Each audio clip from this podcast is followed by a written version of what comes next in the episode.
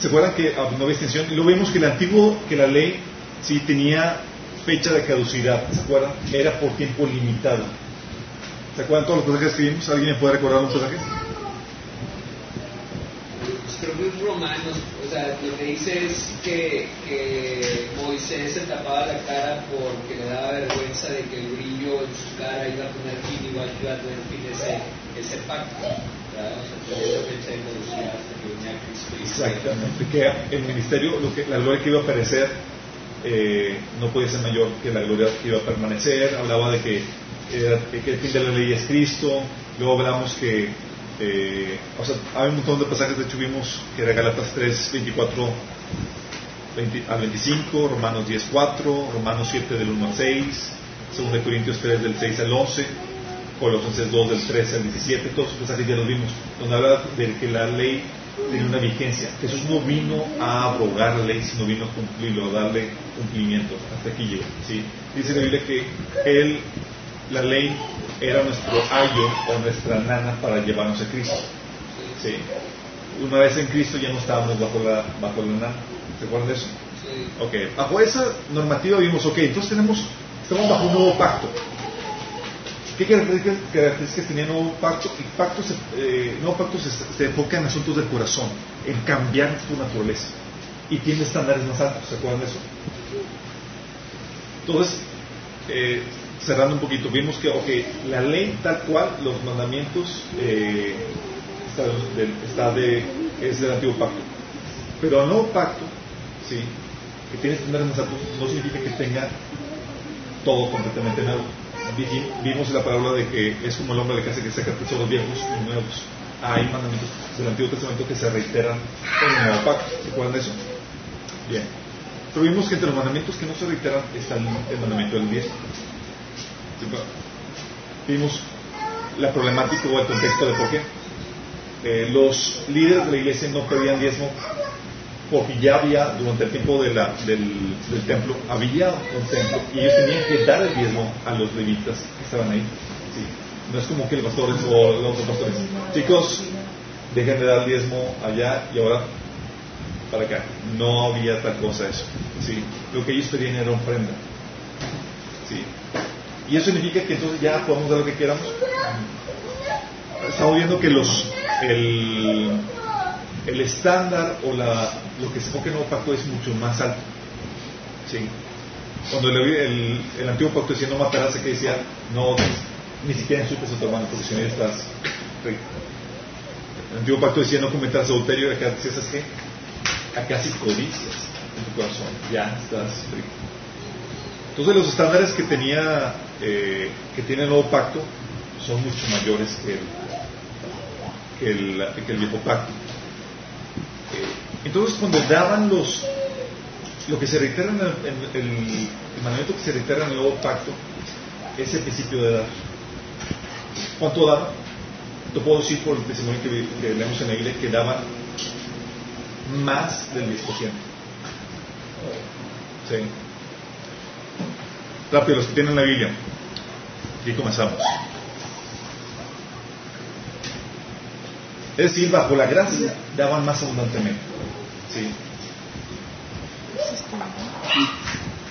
Hechos 4 del 34 al 37, por favor. 4 de qué? Del 34 al 37.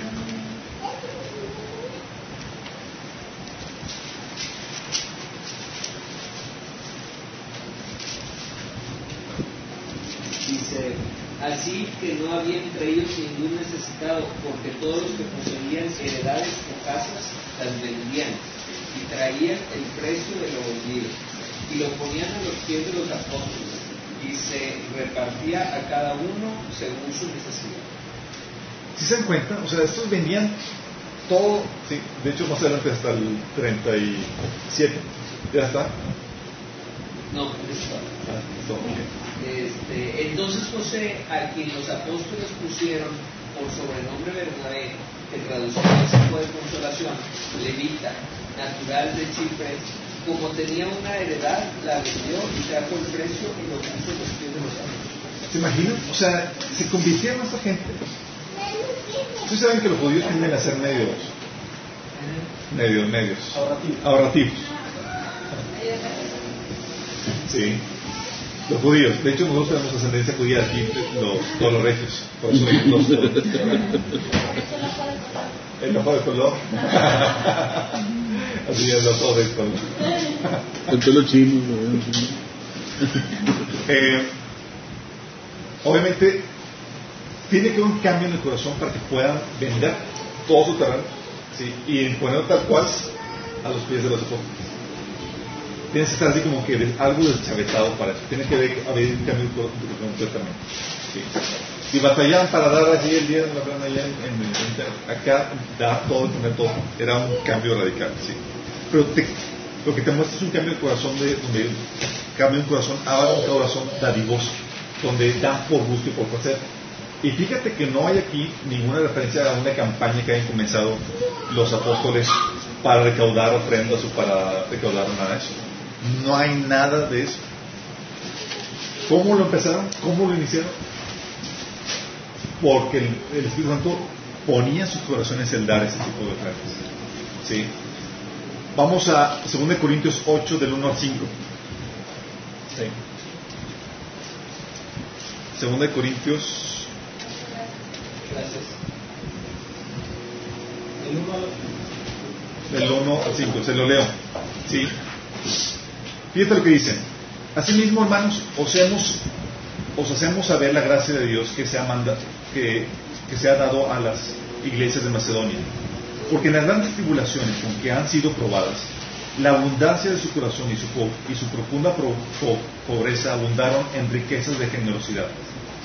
Doy testimonio de que con gran agrado han dado conforme a sus fuerzas y aún más allá de sus fuerzas, pidiéndonos con muchos ruegos que les concediéramos el privilegio de participar en este servicio de los santos. ¿Te imaginas? Es como que, por favor, permítenos participar en esto. Y aquí está diciendo que estaban que pobres. Pobres. Sí. Y es, déjanos participar en esto. ¿Sí se dan cuenta la- el cambio, la, la- la- la dinámica de eso? Espontáneamente. Digo, ahorita pareciera que los líderes de la iglesia tienen que saltar los miembros para que den algo, lo cual refleja una problemática de los líderes, pero también refleja una problemática de los miembros. Sí. O sea, tú ves esta, esta imagen de los, de los miembros de, de- que aquí de la iglesia Macedonia, Macedonia, y dices, eran pobres y rogando para que pudieran dar. Dice, pidiéndonos con muchos ruegos que les consideramos el privilegio de participar en este servicio para los santos. Y no como los espera, y no como lo esperábamos, sino que así mismo se dieron primeramente al Señor y luego a nosotros por la voluntad de Dios. Qué eso, ¿no? ¿Sí te das cuenta cómo es la dinámica en ese sentido? Estamos hablando que, ok, en el Nuevo Testamento no se reitera el mandamiento del diezmo. De hecho, tú no ves a ningún apóstol, a ninguna eh, eh, líder de la iglesia en el Nuevo Testamento pidiendo diezmos. Y tiene lógica, porque los diezmos, el Nuevo Testamento, la mayoría del Nuevo Testamento se escribió cuando estaba el templo ahí. Pedir los diezmos era como que quebrantar la ley, porque los cristianos se acuerdan que seguían judaizando, seguían practicando sus tradiciones, sus costumbres y todo eso. ¿sí? Entonces no, no, tiene, no tiene sentido que hayan, que hayan eh, pedido diezmos en ese sentido, pero sí pedían ofrendas. Y las ofrendas que daban los cristianos eran en abundancia, de hecho tendían a ser más allá del 10%, porque puedes ver en ese sí. Daban corazón dadivoso. No hay un porcentaje, no hay un porcentaje que suele escribir. ¿sí? Y hay varios principios que tienen que ver en el cómo das y el para qué das. Ok, entonces vemos que en el Nuevo Testamento lo que se enseña es la ofrenda. ¿Por qué se da la ofrenda? ¿Y para qué es la ofrenda? ¿Por qué damos la ofrenda? Primer punto, es un principio de justicia. Aquí nos quedamos la vez pasada. Viene a ser por. Así es. Principio de justicia. Romanos 15, 25. ¿Alguien lo tiene?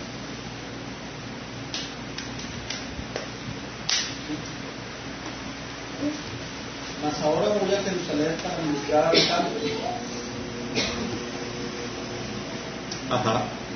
Porque Macedonia y Acaia tuvieron a bien hacer una ofrenda para los pobres que hay entre los santos que están en Jerusalén.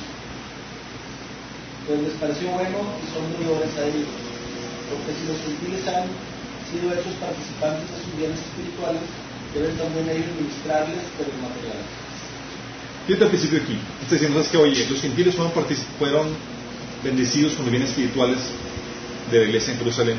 Ellos tienen o son deudores de, los, proveerles o compensarles con los bienes materiales. Es un principio que vas a encontrar y vamos a encontrar en varios pasajes. Principio de justicia. Si alguien te hace partícipe de bienes espirituales, tú le eres deudor de serle partícipe de los bienes materiales. Es un principio de justicia. Aquí no se trata de, bueno, Dios, tal. Y acuérdense de esto. Bien espiritual te refieres a una palabra, ¿verdad? Bien espiritual es a la bendición con la palabra, la administración de la palabra y todo lo que tenga que ver con la salvación y, y la administración de la palabra. Como él dice que si, porque si los gentiles han sido partícipes, participantes de sus bienes espirituales, deben también ellos ministrarles de los materiales. Y es algo principio que vas a encontrar a lo largo de, de todo esto. Sí, Si alguien te hace partícipe de los bienes materiales, tú tienes que hacerle partícipe de los bienes materiales. Entonces, en una cultura donde tenemos o venimos así como que, especialmente entre los cristianos que estamos,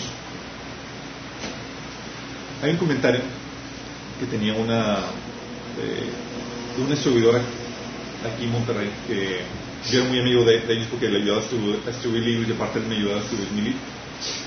Y la queja de él era que entre los cristianos no sabemos, o sea, ser generosos y no sabemos ser justos. Y tendemos a picarnos la, la- los, eh, sea. Queremos todo gratis. Sí. Y no entendemos el principio de justicia. Y se quejaba conmigo, es, que llegan a mí, quieren así que, todo, y que hermano, es que es para la obra, y la la, o es que yo también soy cristiano. Sí. Cuando debería ser, ¿sabes qué? Es no, déjame bendecirte más. Sí. Porque bendecirte a ti, bendice, bendigo al rey. Pero no es así. Tendemos a grapa, gratis y vamos a hacer. Y no es porque se tengan que cobrar, es un principio que debes de entender. Tú recibes y tú tienes que ser partícipe de eso. De hecho, Gálatas 6.6 dice eso. El que es enseñado en la palabra, haga partícipe de cosa buena que lo instruye. El contexto de este pasaje, de este texto, es haga partícipe de toda cosa buena, es partícipale de los bienes materiales. No todos tenían dinero en ese entonces, pero tenían la forma en que podían contribuir, contribuirle a la persona. Oye, pues no tengo aquí como a, eh, compensarte o bendecirte, pero tengo mi gallinita, ahí te va. Y es algo típico que tú ves en, cuando vas en la misión. Llegan así el misionero y, la gente ahí del pueblo y trae la gallinita, el cochinito, eh, cosas por estilo. Sí. Sí. Son más generosos este, Sí, lo que pasa es que tiene mucho que ver con el concepto de prioridades. Pero bueno, A ver, hay, hay un, pues, me quiero regresar un poquito al versículo anterior, a Romanos 15, Sí. 26. Me parece muy importante la parte donde dice que hicieron una ofrenda para los pobres. Creo que es muy específico, o sea, está muy claro ahí también la finalidad que tenía. de hecho vamos a ver ahorita todo eso de detalle. Pero cuando está hablando de los pobres, está hablando de todos los cristianos en Jerusalén que están pasando problemas económicos. Sí, sí, pobres Sí. Jerusalén. Sí. Ok. Vamos a Corintios 9. 1 Corintios 9. Principio de justicia estamos viendo. ¿eh? Te lo voy a leer. Del 1 al 18. Dice. Vamos a leerlo en la versión Reina Valdera 95.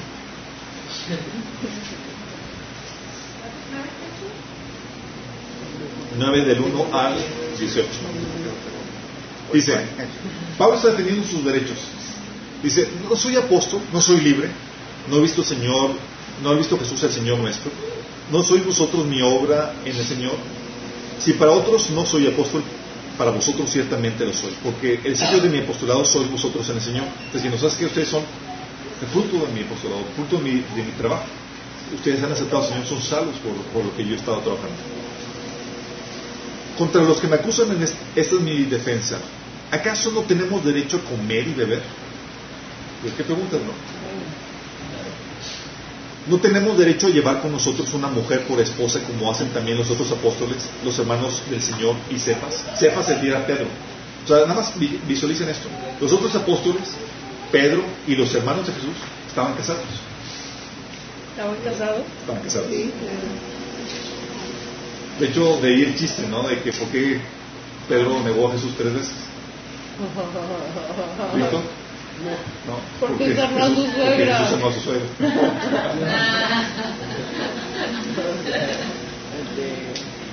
Es un chiste como neto, los cristianos. Con teología medio mala, pero.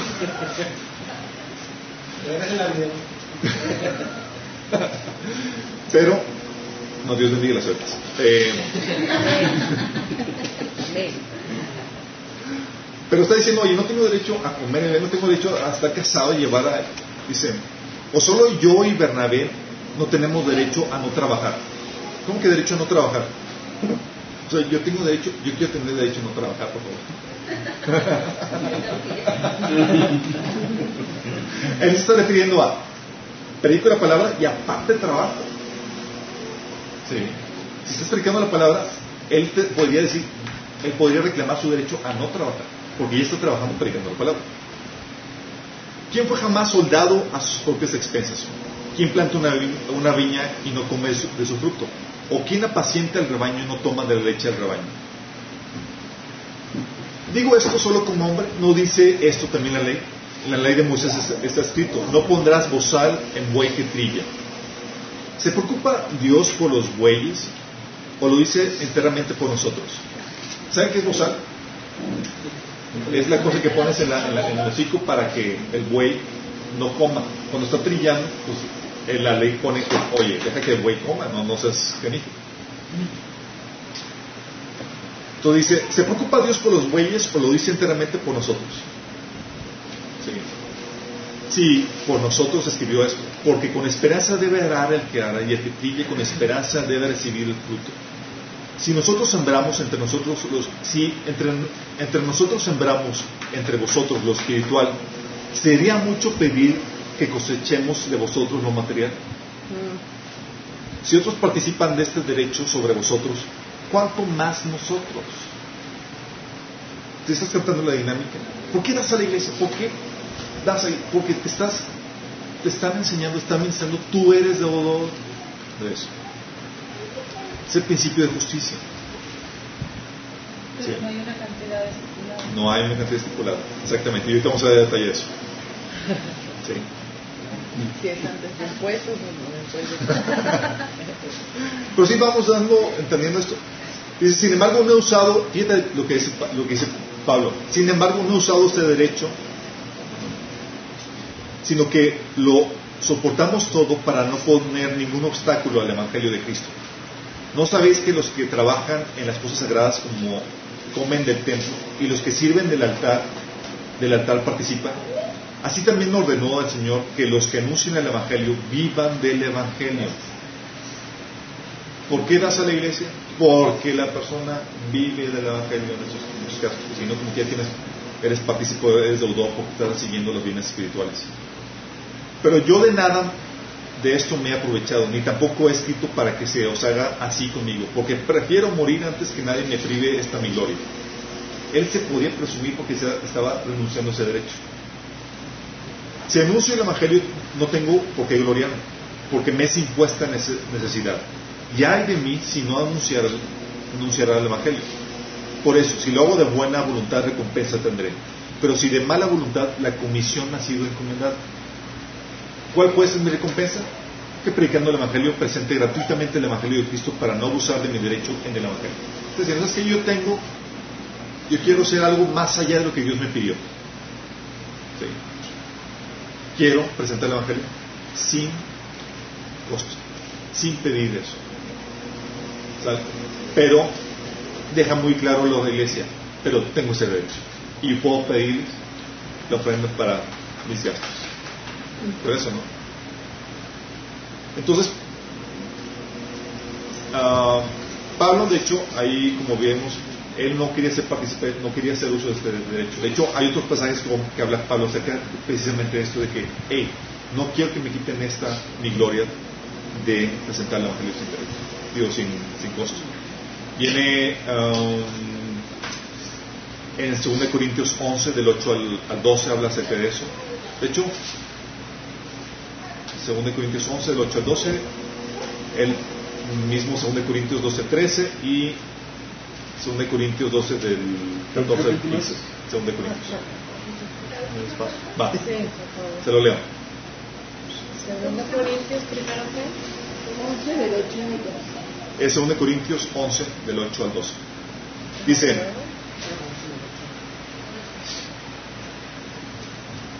se lo leo, dice Pablo, he despojado otras iglesias recibiendo salario para serviros a vosotros. Y cuando estaba entre vosotros tuve necesidad y a ninguno fui carga.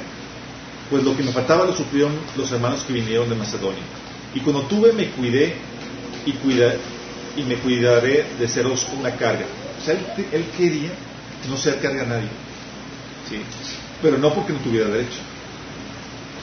Pero la verdad de Cristo que está en mí, que no, que no me impide, dice, por la verdad de Cristo que está en mí, que no se me impedirá hasta mi gloria en las regiones de Casia, de Calla. ¿Por qué? Porque no os amo, Dios lo sabe. Pero lo que hago lo seguiré haciendo con el fin de quitar la ocasión para los que desean, desean para ser hallados semejantes a nosotros en aquello en que se glorían. O sea, Pablo tenía varias estrategias por cuales no compraba el Evangelio. No predicaba, no pedía ofrendas. Una era porque quería hacerles ver que era sincero lo que estaba haciendo. Una. Y otra para quitar, porque había falsos profetas o falsos apóstoles que llegaban y era a ver, eran asaltos espirituales. ¿sí? Y se daban a tintes de muy espirituales, cosa, pero vaciaban o en las iglesias. Y Pablo los exponía. Y la forma en que podía decir, hey, distínguelos, ¿sí? era, esos tipos están tras de la no por ti, no por amor a ti. ¿Sale?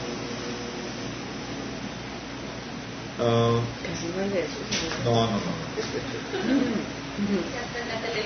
Mm, Ok, entonces vemos que tú das por principio de justicia. ¿Estás de acuerdo? Tú recibes un beneficio, tú debes dar una retribución. ¿Ok? Entonces cuando dicen, oye, el diezmo tiene que ser, no es tanto por eso, porque tú, de- tú eres deudor. ¿sabes? Estás consumiendo un servicio. La otra razón por la cual tú das es por el principio del amor.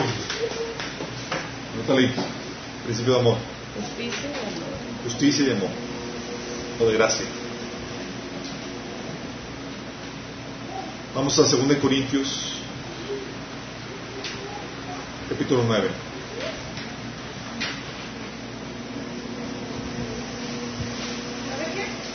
Nueve del 1 al 15.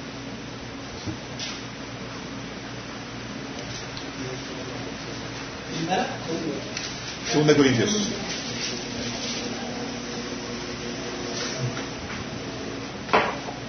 ¿Quieres prender el poquito atrás?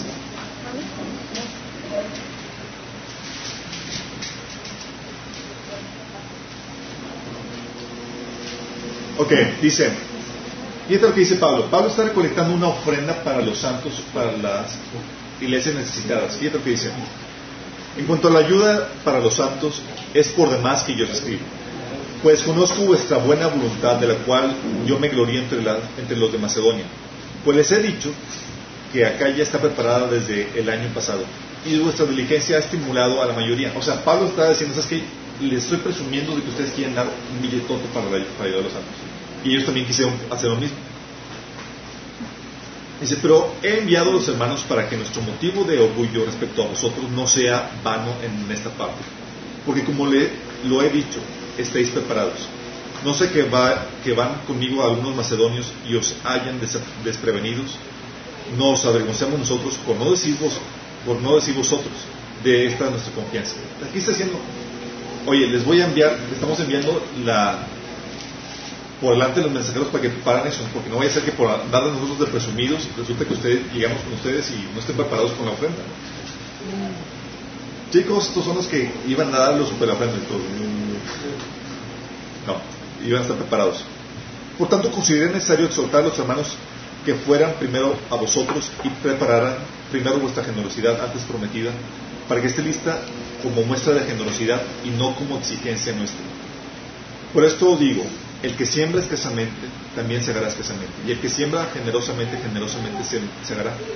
Cada uno de como propuso su corazón, no con tristeza ni por obligación, porque Dios ama al dador alegre.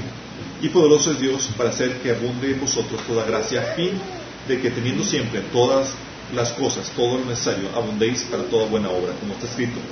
Repartió, dio a los pobres, su justicia permanece para siempre. El que da semilla al que siembra y para el que come, proveerá y multiplicará vuestra, vuestra sementera y aumentará los frutos para vuestra justicia para que seáis ricos en toda, en todo para, para toda generosidad, lo cual produce por medio de nosotros acción de gracias, para que la entrega de este servicio no solamente suple a los que lo que los santos falta, sino que también abundan acciones de gracias a Dios. Ellos, por la experiencia de este servicio, glorifiquen a Dios por la obediencia que profesáis al Evangelio de Cristo y por la generosidad de vuestra contribución para ellos y para todos. De igual modo, en su oración a favor de vosotros os aman a causa de la superabundante gracia de, Dios en vosotros. Gracias a Dios por el don inefable. ¿Qué está hablando Pablo de que está levantando una ofrenda? ¿Para quién? Para los santos que estaban eh, en Jerusalén. Estaban teniendo problemas económicos.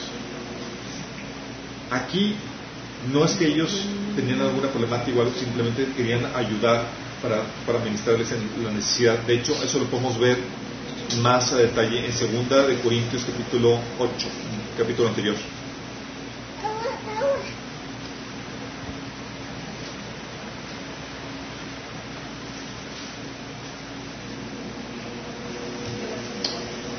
Vamos a leerlo desde el versículo. Ah, ah, ah,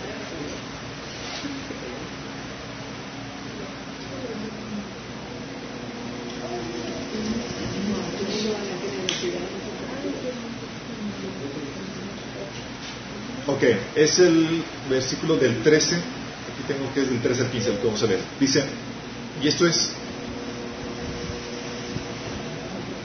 y vamos a ver más de detalles, pero aquí lo que, lo que vamos a ver es que Pablo lo que está haciendo está propiciando o está aprovechando la riqueza de otras iglesias para suplir la necesidad de otras iglesias. ¿Sí? 13 al 15 dice, no digo esto para que haya en vosotros holgura y para vosotros escasez, sino para que en este momento, con igualdad, la abundancia vuestra supla la escasez de ellos, para que también la abundancia de ellos supla la necesidad vuestra, para que haya igualdad. Como está escrito, el que recogió mucho no tuvo más y el que poco no tuvo menos. ¿Sí se cuenta lo que está diciendo? Está diciendo, hoy estoy aprovechando, ahorita de ustedes yo les he suplido para que ayuden a suplir a los que están en escasez y están manejando o están buscando el principio de igualdad. O sea, ¿se dan cuenta que la iglesia fungía como un método de redistribución de riqueza? De cierta forma. Oye, hay iglesia necesitada. Tenemos que ayudar nosotros que podemos. Hay necesitados, tenemos que ser partícipes de eso. ¿Sí? Y eso concuerda con, con otros pasajes. Por ejemplo, vamos a, alguien puede buscar Santiago 2.16. Uh, Santiago 2.16. ¿Alguien más? Hechos. Hechos 6.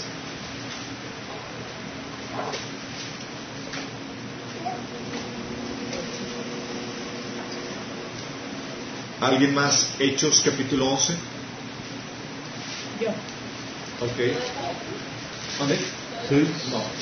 6 del 1 a 3. Eh, Hechos capítulo 11 y alguien más te, busque Hechos capítulo 4. Y ahorita le doy el versículo exactamente.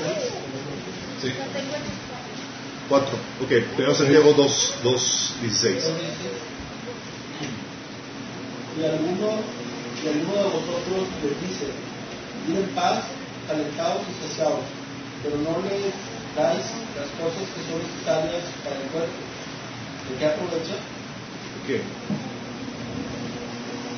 Ahí está hablando Santiago de que, oye, que la fe sin obras es muerta. Y una manifestación de fe, de nuestra fe como cristianos. Oye, llega una persona necesitada a la iglesia y le dices, ve, saciate, come y, y, y Dios te bendiga y tú no haces nada al respecto. dice Santiago como una queja y un reclamo. La fe, tu fe te sirve. Sí. Esa es un reclamo a la iglesia. Sí. Hechos capítulo 6 del 1 al 3. En aquellos días, como creciera el número de los discípulos, hubo murmuración de los griegos contra los obreros, de que las viudas de aquellos eran descendidas en la distribución diaria. Entonces los doce convocaron a la multitud de los discípulos y dijeron, no es justo que, que nosotros dejemos la palabra de Dios para servir a las mesas.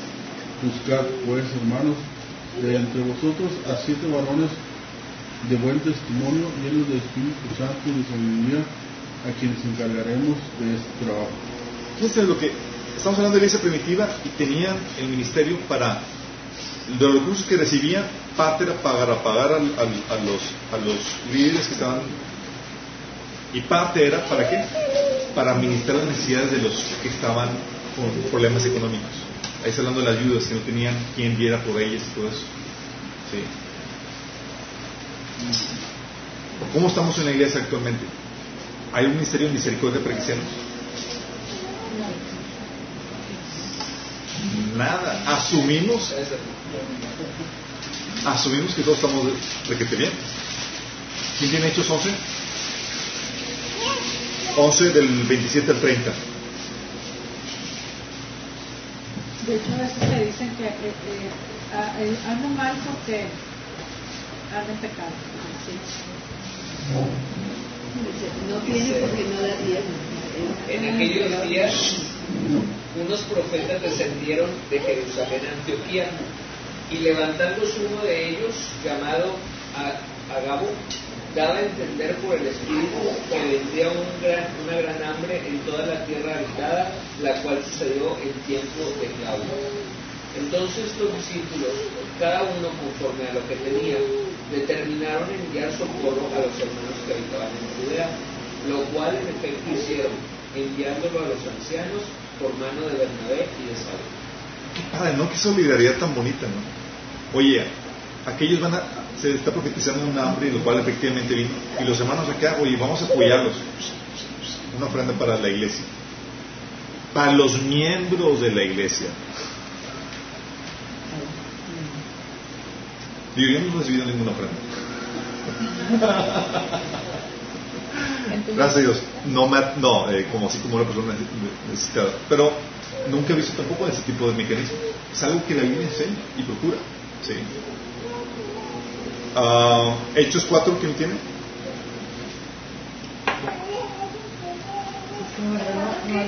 Del 32 a 36. Todos los que habían creído eran del mismo sentir y del mismo pensar.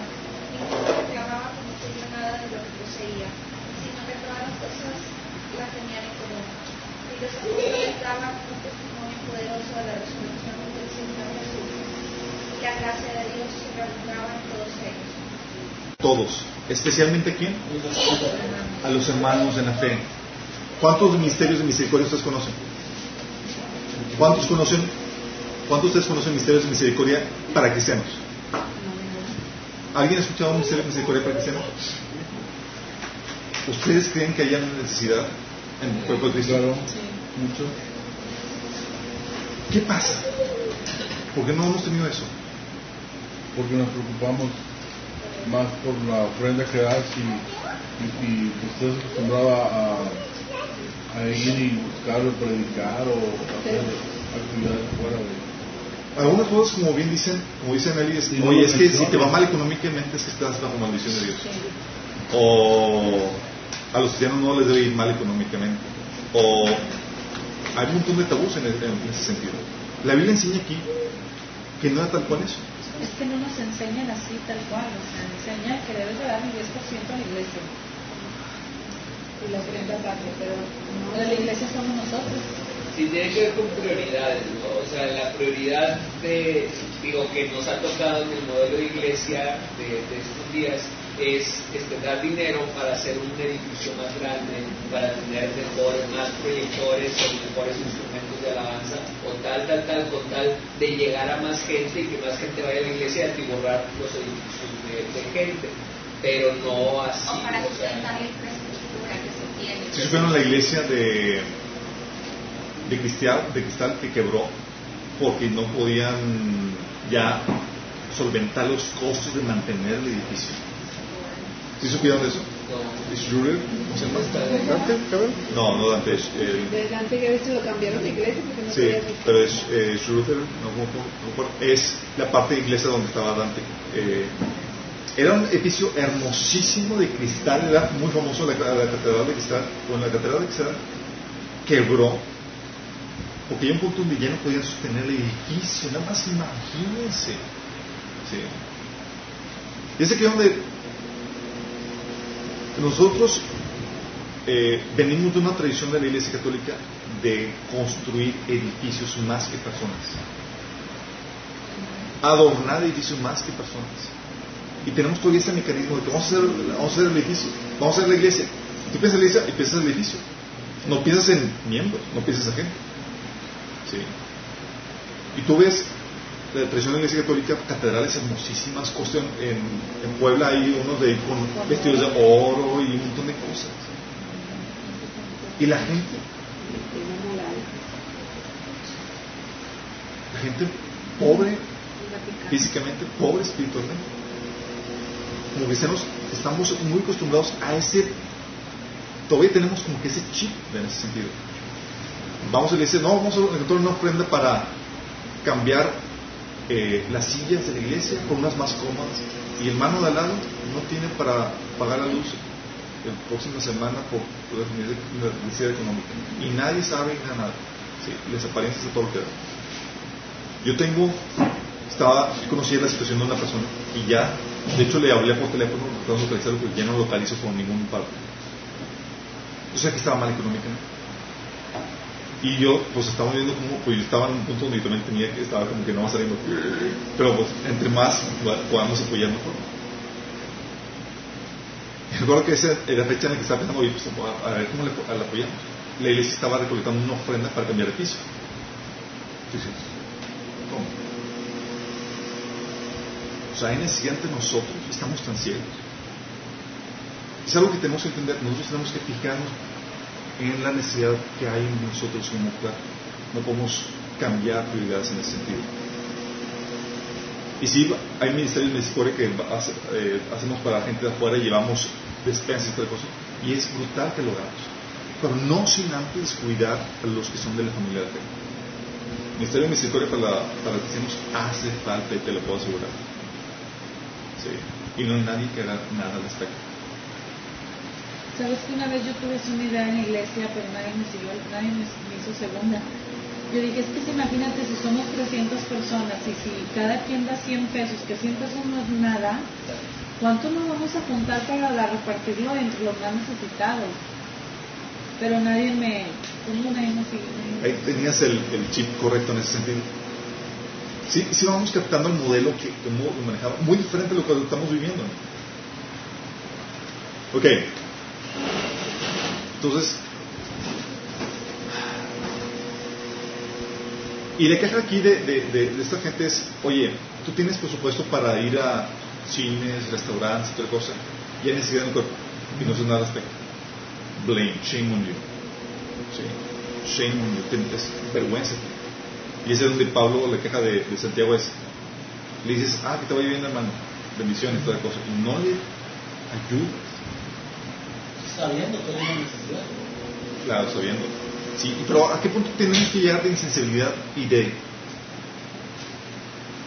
y de separación o de distancia entre los miembros para no estarnos conscientes de la necesidad que hay? ¿Cómo se hacía? ¿Cómo se recolectaba? ¿Cómo se, cómo se manejaba lo de la ofrenda? 1 Corintios 16, del 1 al 6, decía que se recogía cada primer día de la semana. Sea, cuando se juntaba, se juntaban las ofrendas. Primera de Corintios 16, 16. del 1 al 6. Se lo leo, dice. En cuanto a la ofrenda para los santos, hacer vosotros también de la manera que ordené a las iglesias de Galacia. Cada primer día de la semana, cada uno de vosotros ponga aparte algo según haya prosperado, guardándolo para que cuando yo llegue no se recojan ofren- entonces ofrendas. Memoria insuficiente. ¿Puedes seguir? Ahí está, ahí está, ahí está. Dice Hechos sí, 4. 35 menciona que el dinero lo ponían a los pies de los apóstoles y se repartía cada uno según su necesidad. En Hechos capítulo 6, del 1 al 3, menciona que la distribución, aunque el dinero se ponía o se daba al liderazgo, quiero que entiendan esto. En la Biblia menciona dos tipos de personas, los, ancianos, obispos, que eran los que predicaban la palabra y los que dirigían en la congregación, los pastores, por así decirlo, y los diáconos, que se encargaban de todas las labores administrativas. Bueno, los diáconos eran los que se encargaban de ayudar a administrar el dinero. Hechos 6 del 1 al 3, ¿qué dice?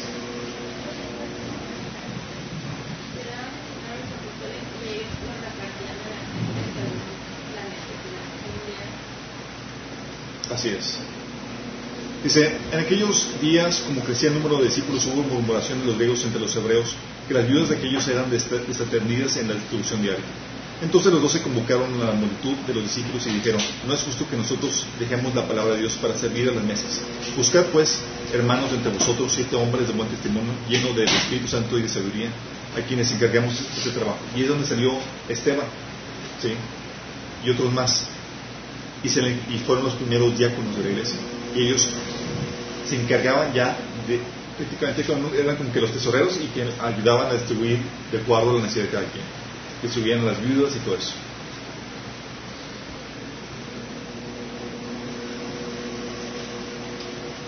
Fíjate lo que dice 2 Corintios 8.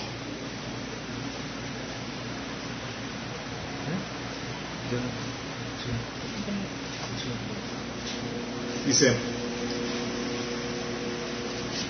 8 del 19 al 21 dice, y no solo esto, sino que también fue designado por las iglesias, fue designado por las iglesias como compañero de nuestra peregrinación para llevar este donativo que es administrado por nosotros para la gloria del Señor mismo y para demostrar vuestra buena voluntad. Fíjate lo que dice el versículo 20. Evitamos así que nadie nos censure en cuanto a esta ofrenda abundante que ministramos, procurando hacer las cosas honradamente, no solamente, no solamente delante del Señor, sino también de los hombres. O sea, está hablando de que, hey, lo ministramos, pero ¿cuál está diciendo? Lo estamos haciendo con la conciencia limpia y honradamente. No es como que finanzas chuecas o aquí salió un billetito y por otro lado salió otro. No, no, no. Es por eso uno de los requisitos de los de los eh, obispos y de los de los diáconos era no amantes de, de ganancias deshonestas. Avaricioso. Sí. ¿Por qué? Porque ellos administraban la lana. Era, si él me está trasladando la lana, no, ni se te ocurra.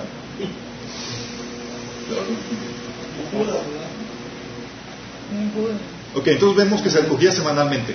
Sí, como Judas, que se quedaba dinero del. El dinero se daba al liderazgo de la iglesia.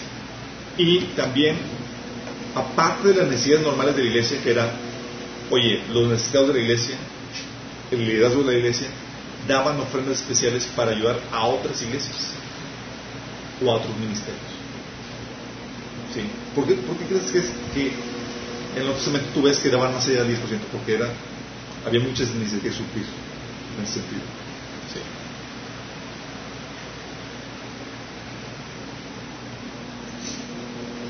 Ah, hasta aquí terminamos. Eh, me queda pendiente más de la mitad. Eh, pero. Pero captamos aquí, tenemos una idea más clara de, de por qué se da en, en esto de la iglesia. Sí.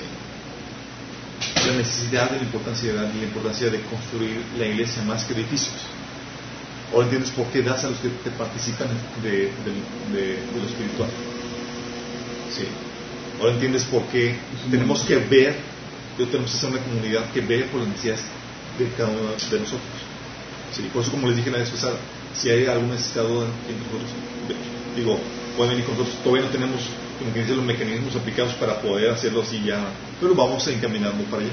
Sabemos que tenemos que hacerlo, sabemos que es una responsabilidad y es para lo que se utiliza el dinero de la iglesia. Sí. Parte del fondo se asignaba para ayudar a los hermanos necesitados. Tal vez no aquí, pero tal vez conozcamos otras iglesias que requieran eso. Y como dice Pablo, tenemos que darle prioridad a los que son hermanos en la fe. ¿Te agrada cómo va todo? Sí, la mecánica. Ahora entienden por qué, cómo. Sí. La próxima vez vamos a ver el cómo se da, sí, la actitud que debe tener a la edad.